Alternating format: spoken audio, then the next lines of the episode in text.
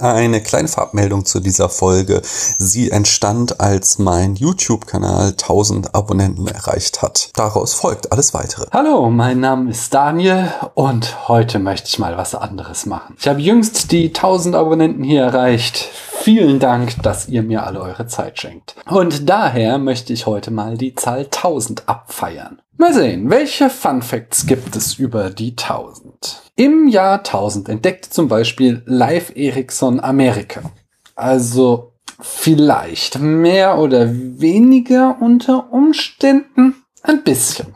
Denn eigentlich musste Amerika ja gar nicht entdeckt werden. Es war seit über 15.000 Jahren besiedelt. Was wir in unseren Geschichtsbüchern Entdecken nennen heißt ja meist, ein alter weißer Mann hat ein Stück Land gesehen und anschließend dann auch noch meistens behauptet, das gehört jetzt mir. Und selbst unter diesen massiven Einschränkungen ist Lives Anspruch auf den Entdeckertitel jetzt nicht so super groß. Denn ein paar Jahre zuvor hatte sich schon ein gewisser Bjarni, Entschuldigung, Herjolfsson auf den Weg nach Grönland gemacht, hat sich dann verfahren und zufällig Amerika entdeckt. Doch als Bjarnis Steuermann fragte, ob sie da an Land gehen sollen, sagte der nur, lol, ich bin noch nicht deppert. Was hat Leif Erikson also gemacht, dass wir seinen Namen heute noch fast so gut kennen wie den von diesem Italiener, der nochmal 500 Jahre später Amerika entdeckte. Live hat als erster eine Siedlung in Amerika gegründet.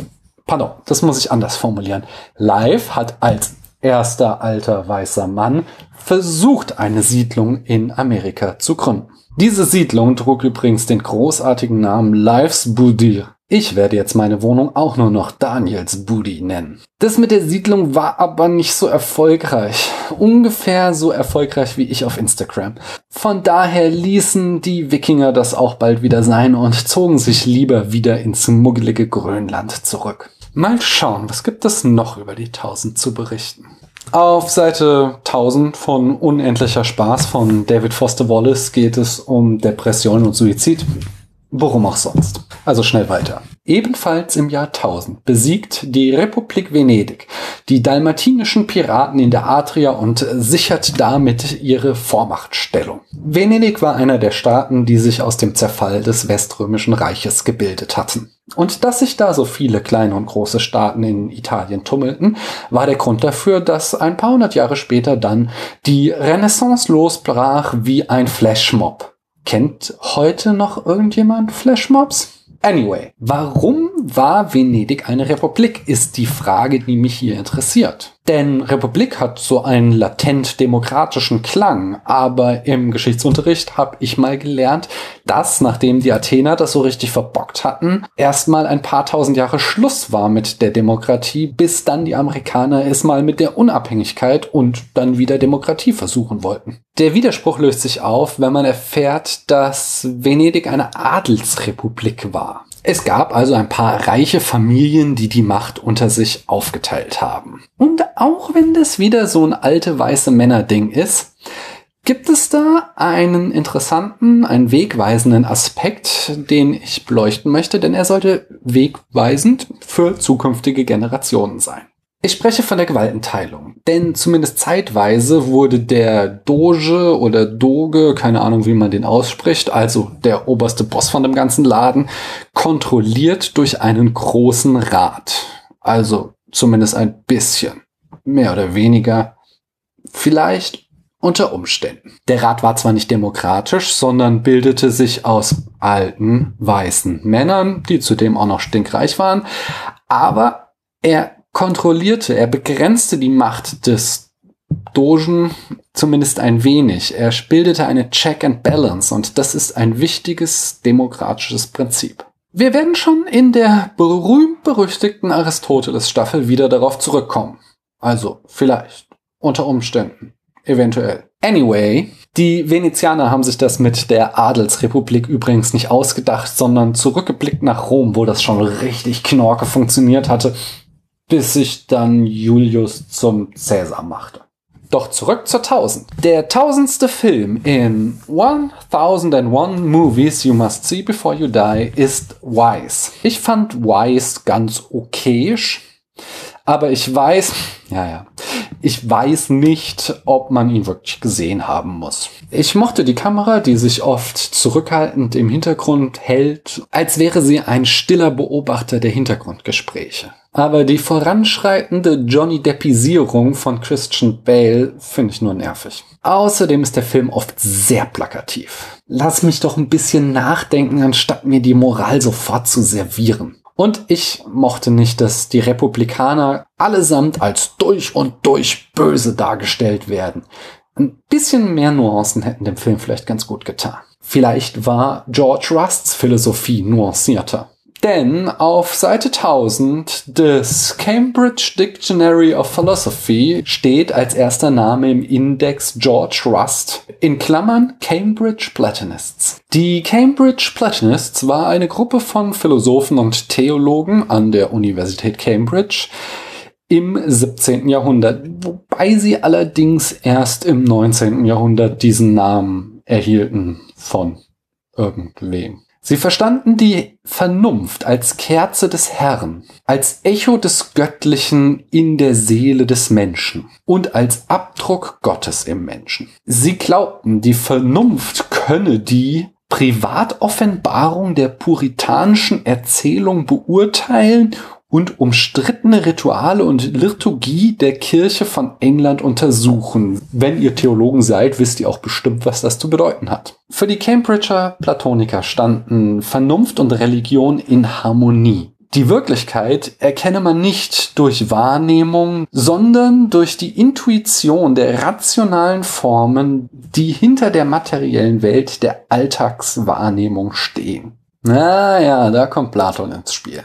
Universale, ideale Formen liegen der Materie zugrunde und unsere Sinne sind nur unzuverlässige Führer zu ihrer Realität. Wisst ihr Bescheid?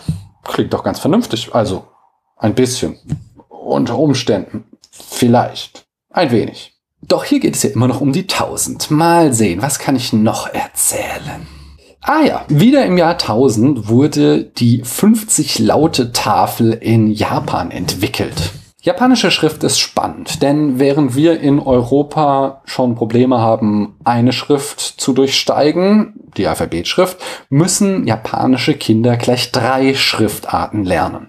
Also nicht Schriftarten wie am Computer, sondern Schriftsysteme. Und nicht nur das, die unterscheiden sich auch nochmal in zwei grundsätzlich verschiedene Arten, Schrift zu konzipieren. Denn prinzipiell kann man Schrift auf zwei Arten angehen. Entweder transkribiere ich die Bedeutung eines Worts, dann habe ich ein Logogramm, das fälschlicherweise auch auf Bilderschrift genannt wird. Das ist falsch, weil es eigentlich kein Bild ist, sondern ein Symbol, das für eine bestimmte Bedeutung steht. Ich kann aber, statt Logogramme zu verwenden, auch den Umweg über die gesprochene Sprache gehen. Dann transkribiere ich nicht Bedeutungen, sondern meine Typen stehen für Laute der gesprochenen Sprache. Eine Form, eine solche Lautschrift umzusetzen, ist eine Silbenschrift. Die Silbe ist die kleinste Einheit der gesprochenen Sprache.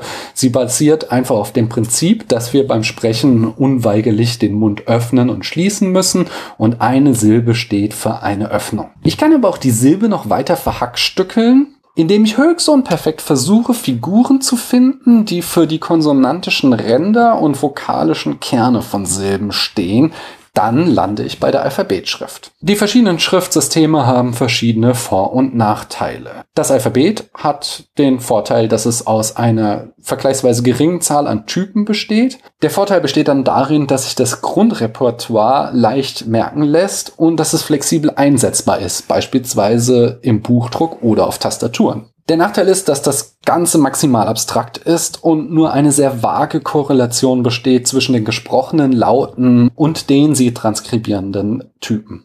Das führt dazu, dass das Grundrepertoire zwar easy peasy zu lernen ist, aber um die Alphabetschrift wirklich zu meistern, braucht es viele, viele, sehr viele Jahre und manche lernen es einfach nie.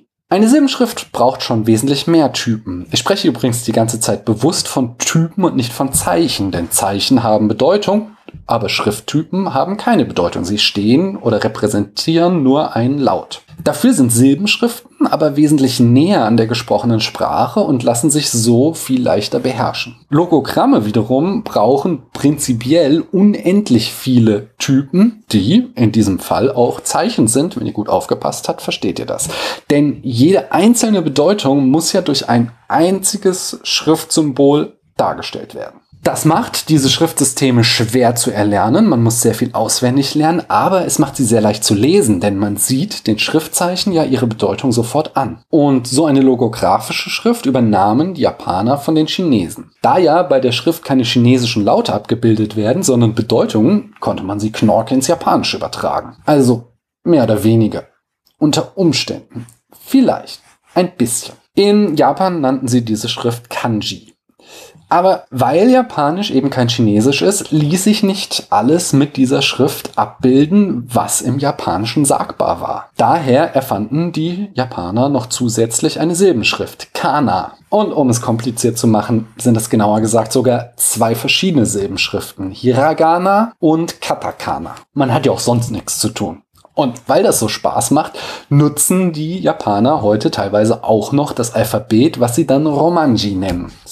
So, mal schauen, was habe ich noch zur 1000? Ah ja, das Gedicht De Heinrico von einer unbekannten Dichterin aus Bayern wurde im Jahr 1000 geschrieben. Hier kommt die Übersetzung aus dem Lateinischen. Nun hilf, gütiger Sohn der ewigen Jungfrau, sei mein wohltätiger Beschützer, damit ich berichten kann von jenem Herzog, dem Herrn Heinrich, der mit Würde das Reich der Bayern beschützte. Also quasi Propaganda für den Söder seiner Zeit. Ich fahre fort. Einst kam da ein Bote, der den Kaiser mit Namen so ansprach. Warum bleibst du sitzen? fragte er. Otto, unser guter Kaiser. Hier ist Heinrich. Er bringt ein königliches Gefolge, das sogar würdig wäre, die selbst zu dienen. Moment, der Bote disst gerade Kaiser Otto und kündigt an, dass Heinrich mit einer fetten Entourage im Anmarsch ist? Das ist ja quasi Hip-Hop. Da erhob sich Otto, unser guter Kaiser, ging ihm entgegen und mit ihm sehr viele Männer, und er begrüßte ihn mit großen Ehren. Ah, auch Otto hat also eine große Gang und ist bereit zum Battle. Doch Plot Twist. Zuerst sagte er, Willkommen, Heinrich, ihr beiden gleichen Namens, beiden Gott und mir und dazu auch die Gefolgsleute, seid mir alle willkommen. Äh, wo kommt jetzt der zweite Heinrich her? Nachdem der Gruß so angemessen von Heinrich erwidert wurde, reichten sie sich die Hände, er geleitete ihn in die Kirche, beide wollten sich der Gnade Gottes versichern. Ja, im Mittelalter wussten sie noch, wie man richtig gute Partys feiert. Nach dem Gebet begrüßte ihn Otto abermals, führte ihn mit großen Ehren zum Konsilium und übertrag ihm, was auch immer er danach an Lehen besaß, außerkönigliche Rechte, die Heinrich auch nie begehrte. Ah, daher weht der Wind. Ich wette, Heinrich hat sich ein schönes Stück Land am Starnberger See unter den Nagel gerissen und als die Leute dann protestierten, hat er gesagt, habe ich von Otto bekommen. So stand danach die ganze Beratung unter Heinrichs Schutz. Was immer Otto auch tat, er beriet es mit Heinrich. Was immer er unterließ, auch dabei beriet ihn Heinrich. Okay, an Ottos Stelle wäre ich ganz schön angepisst, dass dieser Heinrich behauptet, alles, was Otto so macht, wäre aus seinem Mist gewachsen. Hier gab es niemanden, dafür habe ich gute Bestätigung edler und freier, dass das alles wahr ist, dem Heinrich nicht alle Rechte gleichermaßen gewährte. Ja, das war das. Zum Glück hat sich die Dichtkunst seit dem Mittelalter noch ein bisschen weiterentwickelt. Mal schauen, ob sich auch die Philosophie weiterentwickelt hat. Der Philosoph, der laut meiner Geschichte der Philosophie am nächsten am Jahrtausend dran ist, ist Anselm von Canterbury. Der olle Anselm wurde 1033 geboren und er gilt als Begründer der Scholastik. Wie das so ist, war er das bestimmt, eventuell unter Umständen, vielleicht ein bisschen. Er war aber auf alle Fälle einer der wichtigsten Vertreter der Frühscholastik. Anselm versuchte eine Synthese zwischen dem christlichen Glauben und der vernunftgetriebenen Philosophie herbeizuführen. Das resultierte dann in der Scholastik, die im Mittelalter sehr einflussreich sein sollte. Er formulierte dafür zwei für die Scholastik sehr wichtige Grundsätze. Einerseits Glaube, der nach Einsicht sucht, und andererseits, ich glaube, damit ich verstehen kann. Außerdem ist sein ontologischer Gottesbeweis sehr berühmt geworden. Der geht so. Prämisse 1. Wir können denken, dass etwas ist, über das Größeres nicht gedacht werden kann. Prämisse 2. Etwas, das sowohl im Geist als auch in Wirklichkeit existiert, ist größer als etwas, das nur im Geiste ist. Daraus folgt nach Anselm die Konklusion, wenn wir also etwas denken können, über das Größeres nicht gedacht werden kann, muss dieses auch in Wirklichkeit existieren. Das lasse ich einfach mal so hier stehen, denn ich habe das Gefühl, dass wir diesem Beweis im Laufe dieses Kanals noch das ein oder andere Mal begegnen werden. Descartes, Kant, Hegel. Einen habe ich noch. Wenn man auf YouTube 1000 eingibt, findet man unter anderem ein Video mit dem verführerischen Titel Experiment Glowing 1000 Degree Knife vs. Samsung Galaxy S6 Edge. Nachdem im schockierenden Teaser eine künstliche Hand durchschnitten wird, macht das Video genau das, was es verspricht. Ich weiß nicht, ob das Messer wirklich 1000 Grad Fahrenheit heiß ist, aber es wird von fünf Bunsenbrennern zum Glühen gebracht. Anschließend schneidet das glühende Messer Sachen. Wobei das Schneiden des Handys am unspektakulärsten ist. Es klappt nämlich nicht so richtig gut und es muss ziemlich viel irgendwie rumgestochert werden.